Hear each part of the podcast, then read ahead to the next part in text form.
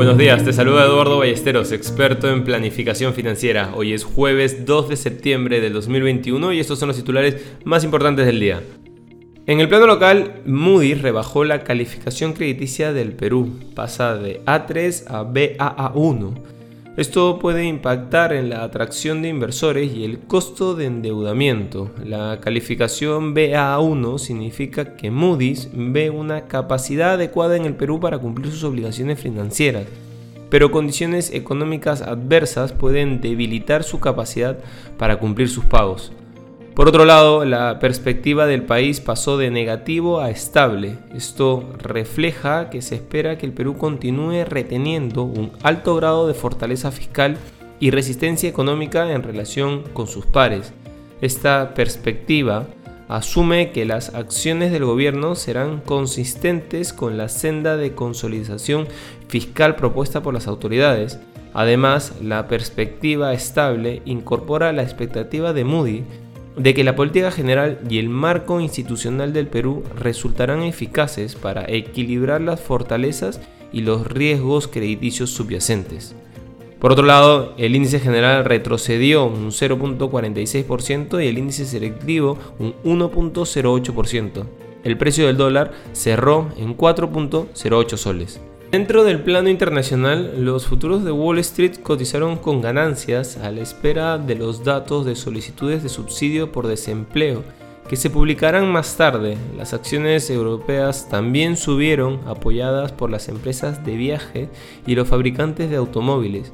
El topic japonés terminó en un máximo de más de 5 meses ya que un repunte de la tecnología compensó la caída de las acciones de transporte.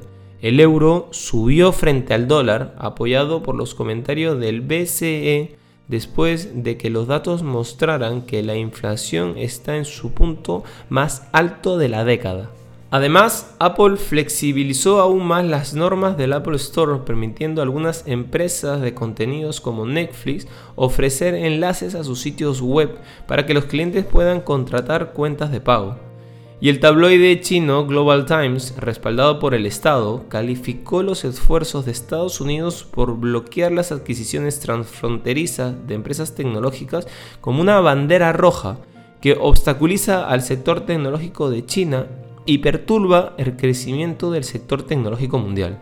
Por otro lado, queremos destacar que Alibaba invertirá 100 mil millones de yuanes para 2025 en apoyo de la prosperidad común convirtiéndose en el último gigante corporativo en prometer su apoyo a la iniciativa impulsada por el presidente Xi Jinping.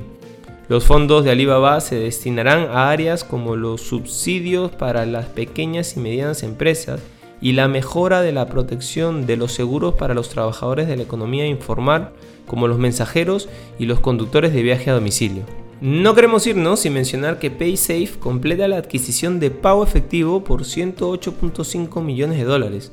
Pago Efectivo, subsidiaria del Grupo El Comercio, es una de las más grandes plataformas de pagos alternativos en el país. Para PaySafe, la inversión le da un punto de apoyo estratégico en América Latina, el cual señala que es uno de los mercados en línea de más rápido crecimiento en el mundo donde comerciantes y consumidores están demostrando un mayor apetito por los métodos de pagos alternativos y las soluciones de banca abierta. Pago Efectivo lidera el mercado en América Latina en la provisión de e-cash y pagos bancarios abiertos y permite acceso a millones de no bancarizados a un sistema digital.